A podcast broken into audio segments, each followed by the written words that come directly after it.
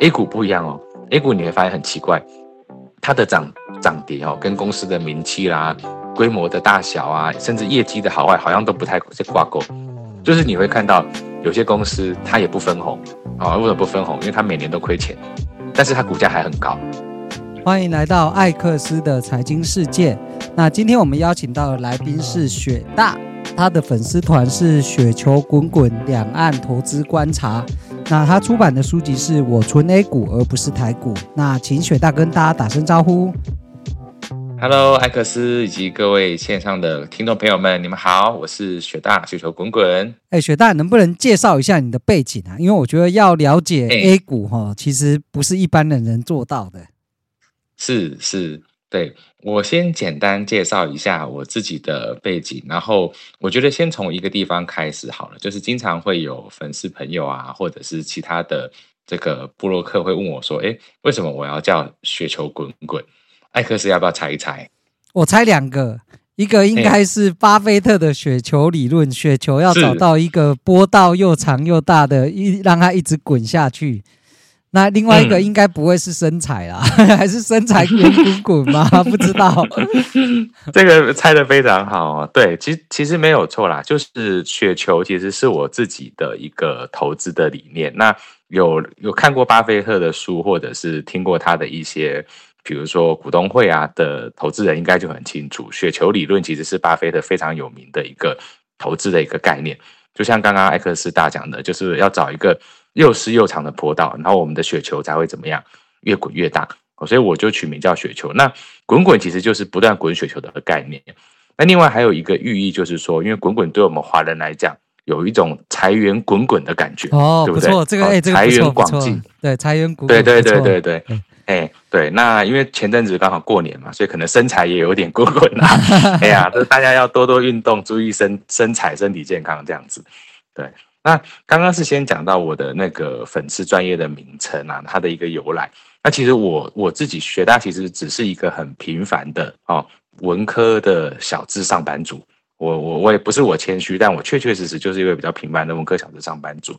那为什么我会成为一个这个布洛克呢？开始去写这样的文章，甚至出书，这个故事我自己还觉得蛮蛮有意思、蛮特别的啦。对。呃，一直在去年以前，应该是说今年初以前啊，我都是在上海旅居跟工作。对，那主要从事的话是这个教育的一个行业。好，那我的粉专是在二二年开始成立。那为什么是在二二年成立的呢？因为那个时候呢，疫情还蛮严重的，我相信大家应该应该都还有一点印象嘛，因为就两年前的事情。对，那那个时候其实我已经有二二年，我已经有大概两年的时间没有回台北了。因为那个时候就是两边来回都要隔离嘛，对对对，隔离嘛。那对我一个是时间成本真的很高，因为你隔离至少就要一来回单边就要十四天，真的蛮辛苦的。哦、对对对，就是你可能一来一回一个月就没了，好，一个月就没了。对，那另外一个就是费用也蛮高的，一个是那个时候航班也少，然后再来是你隔离都要住饭店哦，那个真的很大一笔支出。嘿。对，所以考量到那个原因，时间跟金钱的成本，我那时候大概有两年的时间没有回台北。对，那后来呢，二二年的春节也是春节期间，我就回来一趟。对，那那时候想说，哇，隔离要好久的时间。那个时候的政策还更更夸张，那个时候回台湾的时候是十四加七，哇，那个加七是可以在家里。对，可是可是还是很久啊，还是二十一天呢？很久，对对，很久。然后回大陆的时候也是大陆更硬，大陆是直接二十一天都要在酒店，哇，就是对你连家都回不了，对对，所以那个时候我就想说啊，隔离时间真的很多，对，因为你也不能你也不能出去，你也不能干嘛，好多很多很多活动都要暂停，就想说，哎，那网络也很方便呐，我就我就开始写一些文章好了，因为自己本身就是有一直在做投资，然后也有去研究相关的一些产业啊、财经的资讯，对。然后那那几年，因为可能也是因为疫情啊，就有很多这种这种斜杠啊、网红经济的产生。然后我想，诶，那我能不能也来写一些这样的东西？对，所以就是那个契机，我开始去写作。那一开始我在写部落格、写 FB 的时候，我的主题还是比较散的，因为我就想说，投资的都可以写哦，投资的经验啊，投资的一些理念，我都会去写。但后来发现，网络上真的在谈这些东西的人太多了。好，那厉害的高手也非常非常的多。对，那我就开始去调整我经营粉砖还有部落格的一个策略。我想说，有没有什么内容是我自己最我只有我能够提供给大家的，或者是我能够比较特别的观点去写出来的？那我就去反思了自己的经验，自己的这个阅历。诶，那我会发现，其实，在台湾几乎啦，我不敢说完全，但是几乎没有专门在写大陆财经或者是股市相关的这个部落格。对，就每个人都要找到自己独特的定位。是是，对，所以我就我就发现了这个独特的定位，那我就决定，哎，那我就专门全部去写这些这个大陆相关的财经、财经或商业的一些内容，所以才有你们今天看到了这个雪球滚滚这样子。对，因为我觉得我自己也是关注到雪球大写的这个粉砖啊，就是非常特别，嗯，因为其实一般人对于入股其实是完全不了解的。是对，是那顶多是透过 ETF 去投资嘛。那像我自己过去一开始投资入股，嗯、应该说是两千零七年，我不知道那时候你有没有注意到，嗯、那时候好像是涨到六千点吧。嗯、我印象中 A 股应该是六千，然后二零零八金融海啸之后就跌很惨。不过我算是有跑得快啦，所以那那时候我也很年轻，嗯、所以也不算受伤了。对，然后嗯，早期很多都是在抽那个香港的。那时候是 H 股还是什么股？对，抽新股还蛮好赚的。对，那后来我就比较少投资入股了。对，嗯，对，哇，那艾克斯还应该算是我的大前辈。没有，没有，因为零零七零八年我还在上学。对啊，对，那你你怎么会开始投资的？能不能分享一下？嗯嗯嗯。其实很呃，这个这个故事其实我也比较少在 FB 上去分享了，因为就像我刚刚前面讲的，我 FB 定位主要都是在写大陆相关的财经股市的一些资讯，对。但是很多粉丝真的也不知道，就是其实我最早最早也是玩，也不能说玩了，投资台股起家的，对，投资台股起家。我那时候玩，因为一开始我的投资的方式，我自己认为啦。还是比较偏向投机，嗯，正常，就是没有年轻的时候都会偏投机。对对，看来艾克斯大也有也有那段也有那段经历哦。对对，一定有的，一定有。对 对，对我其实投资的时候是从一五年才开始投资，那因为我是一四年大学毕业，然后我就进职场去工作，那时候是在某一家知名的航运公司服务啦。对，不是去，不是当航海王，但是那你没当到海航航海王吗？没 有没有，那时那个时那个时候还没有航海王。对对，我刚进航运业的时候，那个时候航运业其实还蛮惨淡的。对，公司就是经营可能就是在亏损跟获利的边缘这样子。那时候算不是？哎，我记得应该是 BDI 指数应该很差嘛，应该是供过于求，对不对？我印象中。对对对，那因为那个时候大家都那个时候还是在就是。大家都要投大船的时代，就是大家一直在造船，在造大船，所以运力运力是远远大于需求的。对，这个我补充一下，就是我为什么会特别清楚呢？因为二零零七年景气太好，然后因为造船都需要时间嘛，所以世界上的那个航海公司就是疯狂的盖船，嗯、所以到了我印象很深刻啦，因为航运股我也有在看，到了大概二零一一二零一二左右那。B D I 指数跌得很惨，所以我猜，对，因为指数总是领先嘛，那船盖出来了，嗯、你的经济如果没有跟着好转，或是很热，其实你这些船是没办法去化的。嗯嗯嗯，对对，没有错。哎呀，就是就那个时候，我就我就是在那样的一个时空背景，就是加入到这个航运业啦。对，那。我是工作的第二年才开始投资，但其实我投资也是有有一些故事，就是在我父亲的鼓励之下。哦，那蛮特别的。他，哎，就是他其实我在上大学的时候，他就一直在鼓励我，或者说是想要办法说服我去赶快投资。但我那时候其实就讲白一点，就是比较贪玩呐，比较懒，没有对这种东西没有太大的兴趣，就觉得哦，投资很麻烦呐，然后感觉就是。可能也会赔钱啊，也没有，也自己也没有太多的这个这个研究或了解，对。但后来我我也是就是在他的这个不断的说服之下，好吧，那我就试试看，就试试看。对，那刚进到股市的初期，我当然就投资台股啦。那个时候我真的是几乎什么流派都试过，就会买书啊，或者是上网找一些资料去跟跟一些达人。那人家每个每个投资专家都有自己的一些招式嘛，好，那我就看一套学一套，看一招学一招。所以这个后果就是变成什么？也刚好给各位观众朋友、听众朋友就是分享了，就是不好的经验，就是千万不要这样子有一搭没一搭的去学，最后会变成半吊子，每一招都没有学好。这是摸索的过程，必经之路。但是是过程啦，是过程。对，那那段期间，我觉得比较幸运的是，没有真的没有出现说什么太重大的亏损，说亏到本金都没有了，那倒没有。对，但是哈，比较可惜就是也没有比较好的绩效啦，哦，没有比较好的绩效。对，所以那段时间就像刚刚艾克斯达讲的，就是一个摸索的过程。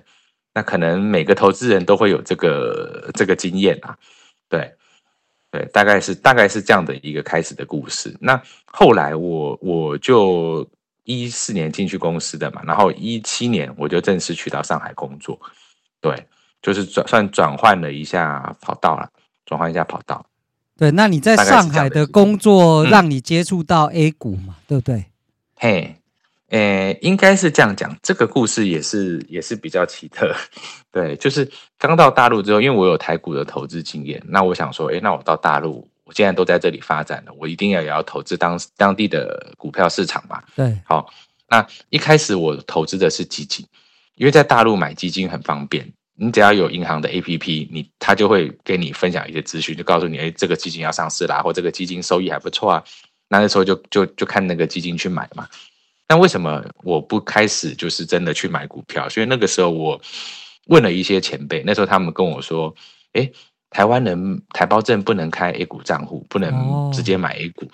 对，我我收到的是这样的一个，其实是错误的资讯。对，所以我就以为哦，我原我们台湾人不能买 A 股，所以我就没有直接去投资 A 股。那个前前前期的话，我其实主要是投资基金，但也是因为有投资基金，所以也会开始去关注大陆的经济跟股市。对。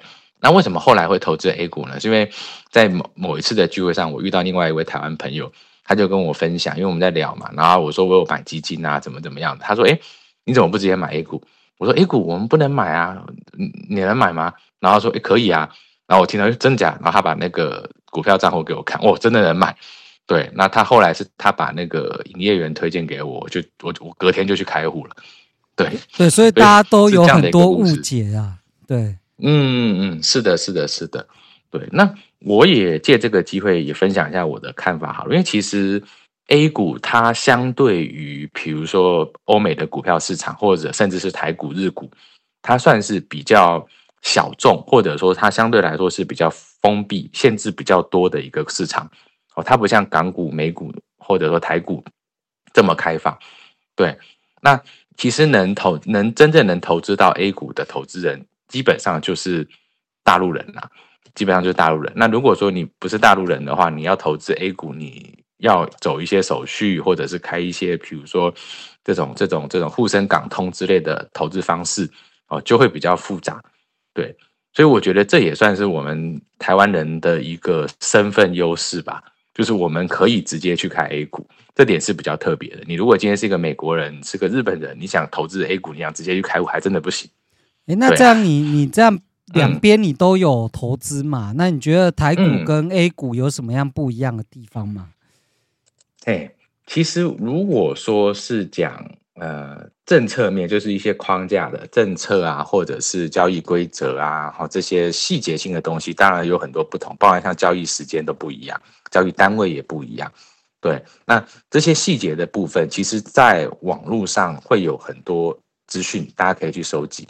但是我比较，我个人比较担心的是，因为其实我，因为我自己前期在研究 A 股的时候，也花了蛮多时间，因为我会发现，就是台湾网络上关于 A 股的资讯，其实蛮多都不太正确。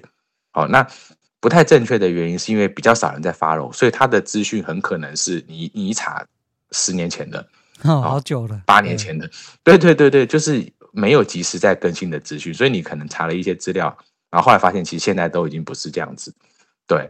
那台湾的投资人一般也比较少会去接触到大陆的资讯，甚至也不知道说我要去大陆的哪个网站去查这些资料。对对，所以其实我那时候我前年出的那本书上面就有帮大家整理出当时最新的一些投资大陆 A 股的资讯。当然，可能随着时间啦，这些规则可能或多或少会有一些细节的修正。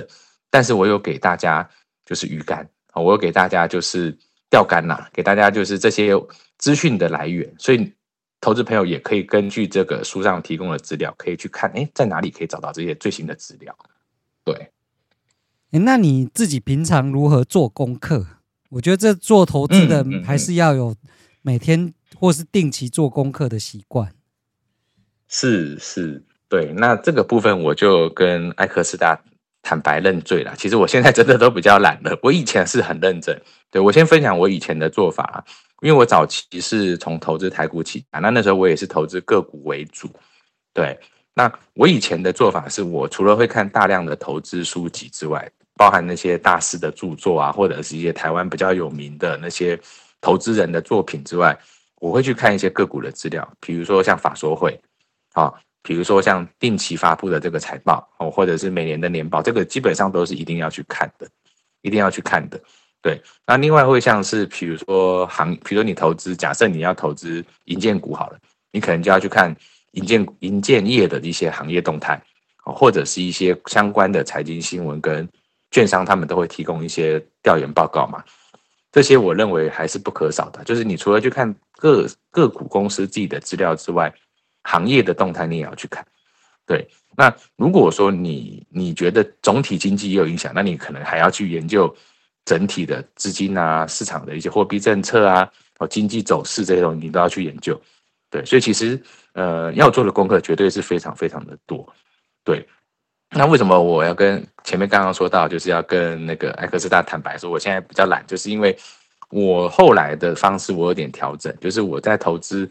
台股的部分，我改成指数型 ETF 的定期定额的投投资，那也不错啊。对对对，然后就是那投资成就是调整这样的策略之后，其实我基本上就比较少花时间在做前面刚刚讲到的那些研究了。对。好，那不是说要教大家模仿啊，投资还是要认真一点。所以我 觉得有大样这么佛系，我觉得有自己的一套投资策略是最重要的。嗯、啊，既然你选指数化投资，它的优点就是你不用那么那么花那么多时间在在选股或是追踪公司上，那你就是赚资产配置，赚市场长期的稳定报酬，然后定期定额来分散风险。嗯嗯、我觉得这就是一个很好的投资策略。对的，对的，对的。对，其实其实我会接触到这个指数投资，也是因为具体哪一年我也忘记，就前几年吧。我有一次回台湾，然后因为我每次回来都会去逛书店，去比如说成品啊，去看看书，然后我就哎刚好翻到了我那个指数化投资的一本书，然后我觉得哎对我来说启发还蛮大的，然后后来就会去开始研究指数化投资，去看一些相关的内容，说这个方这个方式到底可不可行？对。然后后来才决定说，那我个股的部分，我基本上现在就比较少再碰了，可以说是几乎完全不碰了。台股的部分啊，我就只纯纯粹以指数化投资为主。那 A 股呢？怎么大核心的策略是什么？嗯，嗯，对。那 A 股的话，其实就比较不一样的哈。A 股的部分，我也有在做指数化投资，就是有买他们跟大盘比较挂钩的这种 ETF，对。但是 A 股的部分其实还是有很大的一个一个配比会放在个股，对，那可能会有会有粉丝或者听众朋友想问说，嗯，那为什么会这样子？既然指数化投资台股都纯粹买这个指数型 ETF，为什么投资 A 股不用这样做呢？哎，对啊，为什么？我对我很多人会问我这个问题，对，但我认为是因为股票的市场它的成熟度不一样，对。举例来说，比如说像欧美股市，大家应该都很熟悉，他们都是已经有上百年历史的股票市场，哦，它的历史很悠久。那台股也是历史也也蛮也也蛮长的啦，跟 A 股相比起来，对。那像 A 股的话，我举一个例子好了，A 股的第一个交易所是上海交易所，就是现在大家看到那个上证啊，上海交易所，它是一九九零年才成立的，所以你算一下，它至今也不过才一九九零年，三十四岁嘛，对不对？好。也才三十四岁，其实以股票市场来讲，它是一个很年轻的股票市场，所以它的组成、它的投资人，其实基本上大部分都不是特别的，相比啦，相比其他成熟市场，它不是特别的成熟。好，那不成熟的市场，它就会出现很多不理性的事情。我举个例子来讲好了，A 股它有一个特征，我相信艾克斯大可能之前有接触过，也有这种感觉，就是 A 股它有个特征是什么？就是牛短熊长。好，就是它的、啊、怎么会这样？因为通常都是嗯多头时间长，嗯、然后多空头时间短。对。对，正常成熟的股票市场应该是这样子。比如说，你看美股啊，比如你看台股啊，可能更多时候是这样子，就是它会处于一个长期都是上涨的趋势。那可能偶尔遇到，比如说大股灾啊，或者是金融风暴，它会下凹一个 V，然后又回来了。对对对对对。那 A 股刚好相反，A 股它不是下凹一个 V，它是会出现一个倒 V，哦，对突然间大暴涨，好特别哦。对，然后大暴涨之后又又急跌下来。对，然后又开始跌跌跌跌跌，然后突然间一个大暴涨，呃，跌跌跌跌跌，对，所以 A 股它的市场的特性是这样子。那这种市场特性，你说要定期投资指数型的 ETF 的话，其实就会有一点难度，因为它不是一个像美股啊或台股，你就闭着眼睛买，长期就向上走。对啊，如果你刚好买在你刚好买在那个 V 的尖头上，你就你可能就被套很久。对。所以你觉得这是市场不成熟，或是是那个股民所造成的吗？对，其实就是市场的投机风气会比较盛行。就是其实你会发现，在大陆基本上没有什么纯股派、什么价值投资派，基本上没有这些东西。那不然是什么派？内线派吗？还是什么派？对，其实大部分他们的股民就是炒股，就是就是投机情绪，他就觉得我买股票就是。买了赶快要涨，涨了赶快就撤，所以他就会出现，比如说现在股市开始被人在炒作炒起来了，然后这个时候那个情绪就会一直堆一直堆，大家就哎，现在买股票能赚钱，买股票能赚钱，那赶快去买，赶快一窝蜂买，一窝蜂买。然后呢，很有趣的是，你也不用管买什么股票，你那个公司可能听都没听过都没关系，反正只要它股价会涨就好。这样也可以买就对了，对。对所以你会发现 A 股很有趣。我举个例子，再举个例子好了。比如说你在台股或美股，我们一般的概念是这样子嘛。如果公司发布财报，好，那今天财报哎超出预期，理论上啦，理论上股价应该就会对啊，开始涨，对不对？对，哎，开始或是开始涨嘛，好，不至于说超出预期还还暴跌，那那不太合理，对不对？那相反的，如果说股公司的那个财报出来哦，那个那个低于预期或者甚至亏损，那配不出股利。哦，那股价应该就要跌了嘛？台湾台湾或美股应该是这样。对啊，对啊，对啊。哎，正常来讲啦，但 A 股不一样哦。A 股你会发现很奇怪，它的涨涨跌哦，跟公司的名气啦、规模的大小啊，甚至业绩的好坏，好像都不太是挂钩。就是你会看到有些公司它也不分红啊，为什么不分红？因为它每年都亏钱，但是它股价还很高，为什么还会一直涨？哎，因为有人在炒作。对 对对，哦、好好。那相反来讲的话，你会发现有些公司，哎，它业绩也很稳定啊，那每年可能还会分红，对不对？但是它股价就是永远都卡在那里，啊都不动，也不太涨，甚至还会跌，对，就是很神奇的一个市场。好吧，那真的是非常独特。那我想请教雪大，就是我最后一题这一集，我想请教雪大，我也蛮爱问投资朋友的，就是，因为像你现在有投资 A 股跟台股嘛，那如果重来一次，你回到十年前。刚新手入门的时候，你会给自己什么样的建议？好，其实这个这个问题问得很好。那我也再补充一下，其实我自己是除了投资台股跟 A 股之外，还有投资美股啦。这个在我书里面也有写。对，那我投资美股部分其实就更简单，也一样都是指数型投资。所以我觉得这个部分就跟我操操作台股的策略差不多。对，那至于为什么要这样做，可能如果后面有时间，我们可以再聊。那回到刚刚艾克斯大的问题，就是建议啊、我其实自己会，如果有机会给自己年轻的自己建议，我我会说，早点开始学投资吧，好、哦，早点开始学投资。你已经算很早了、啊，你大学就开始，只是当时候不认真嘛，嘿对不对？嗯，其实是毕业之后了。哦，你是毕业的时候，对对对，其实我会说早点开始学投资啦，不是说早点开始投资哦，因为有时候有些人会听错，然后早点开始投资，赶快投。对，但是没有学习好的状况下，我其实不太建议大家就是贸然入场，因为毕竟都是自己的钱。对对啊，对，我会建议大家，如果说可以开始，可以趁早开始的话，那如果说你发现，哎，我到现在都还没还没开始投资，或者说没有学过，我觉得也不用担心，因为现在开始就是最好的时间。是，你也不用想说我要不要再往后延啊或干嘛的。对对，那我觉得其实现以对现代人来讲，我觉得大家还蛮幸福，因为像我们那个时代，我看艾克斯大应该有经历过，嗯，那个时代就是资讯没有那么发达，很多。投资的资讯你要自己去，可能去书店找啊，或者是去去什么公司的网站啊，哦，就是他的资讯收集相对来说是比较比较慢的，对。但是现在很多 APP、很多网网站啊，或者像是像像艾克斯大这么好的一个节目，都会有很多投资的资讯给我们的朋友可以去参考。对，我补充一下，就是我大一的时候，二十年前，其实我就开始学股票投资啊。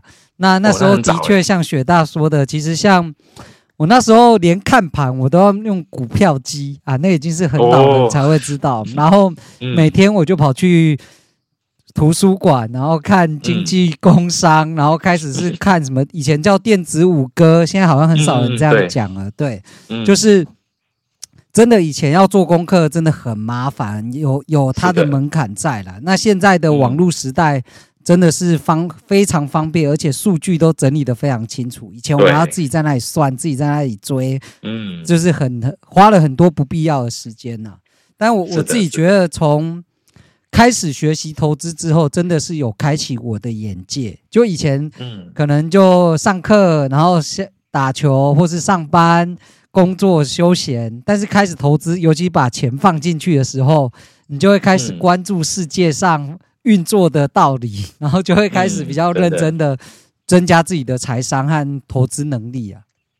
嗯，是是，好啊。那今天非常谢谢雪大。那下一集呢，我们会来继续采访雪大，来请他分享我们到底如何投资 A 股，以及可能对台股、日股、印度股市的一些看法。那我们就下一集见喽。